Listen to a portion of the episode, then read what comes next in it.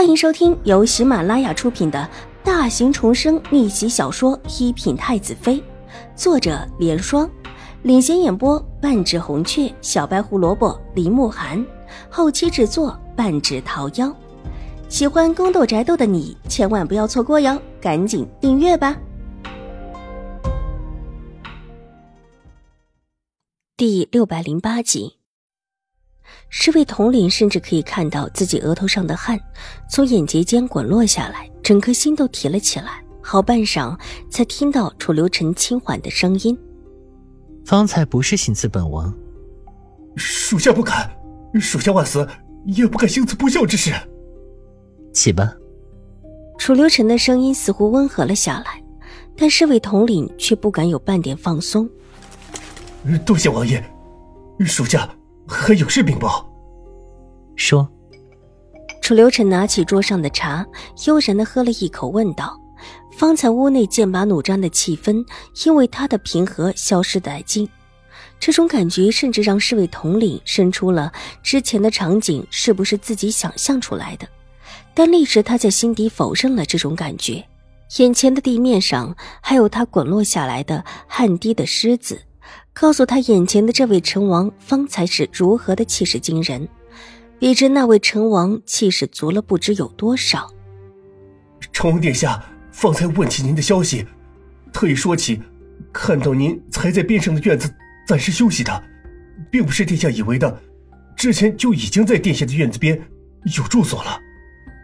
侍卫统领小心翼翼的禀报，这是原本他是不想说的。但这会儿却不得不拿出来讨好眼前的这位陈王。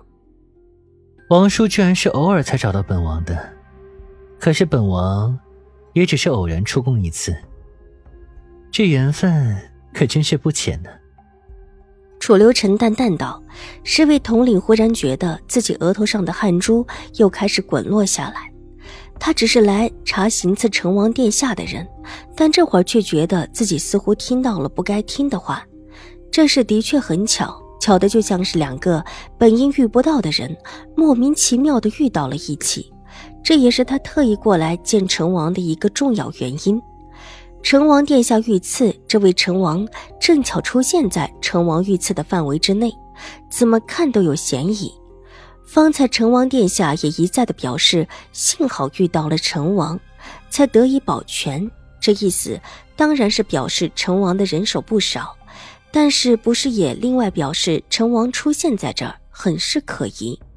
但现在成王的话却反了之前的意思，是成王自己故意设局的。这分明是两位最不可能有事的王爷，怎么还搅和在了一起？叔皇知道此事了吗？侍卫统领一时说不出来话，楚留臣却是越见的悠闲起来，闲散的问：“皇上。”已经知道此事了，大怒，让叔皇多查查此事吧，总得给王叔一个真相。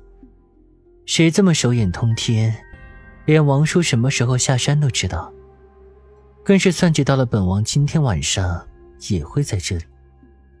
楚留臣低低的咳嗽两声，不说话了。你先下去吧，我们爷身体不好。马上就要回宫了。是，属下告退。侍卫统领急忙站起身，退在一边。楚留臣微微的闭着俊眸，挥了挥手。侍卫统领不敢再留，即下楼而去。爷，您的身子还好吗？小轩子心惊胆战的看着自家主子虚白的脸。这会儿时间，原本喝酒带上的红晕已经消退。往日的苍白浮在面上，看得出楚留臣这时候的情况的确不太好。回宫。是，奴才马上去准备。看他气息还算稳定，小轩子松了一口气。准备踏吧。小轩子脚下一顿，急道：“是，奴才马上去找人。”两个侍卫被找了上来，这是楚留臣自己的两个侍卫。上来之后，带着一张软榻，小轩子扶着楚留臣躺在榻上，替他盖了一条薄被之后，让两个侍卫小心翼翼的抬着软榻下楼。陈王怎么样了？带出了院门，门口处灯火通明，一位英俊的中年人就站在边上的小院处，看到侍卫抬着楚留臣下来，脸色大变，急忙大步走过来。他衣裳虽然素淡，样式也简单，但这几步之间看得出气势绝非一般人。奴才见过称王殿下。你们爷怎么样了？看着脸色惨白如雪的楚留臣，成王急道：“受了惊吓，怕是，怕是又不太好了。”小轩子眼眶一红，眼泪都要掉下来。看着捂在被子里的绝美少年，那样的脸色的确惨白如雪，没有一丝血色。快送进宫，快！成王吩咐道，身子让开。小轩子向他行了一礼之后，匆匆的跟在软榻后面往巷子外面而去。巷子太小，马车停在外面。他们身后，成王若有所思的看着远去的人群，眉心打结。王爷。我们也进宫吧。陈王的身体不好，方才怕是受了惊吓。早知道他的身体还这么差，方才就不会派人去打扰他了。喜气一愣，没有听明白自家主子的意思，愕然的偷偷看了一眼陈王。之前王爷的意思就是要拖这位陈王殿下下水，甚至还可以利用这位陈王殿下在皇上心目中的地位，为他事宜。怎么才一会儿时间，就似乎一心护着成王殿下似的？走吧，进宫。成王仿佛没有看到自己心腹脸上纠结的神情，只是神色淡淡。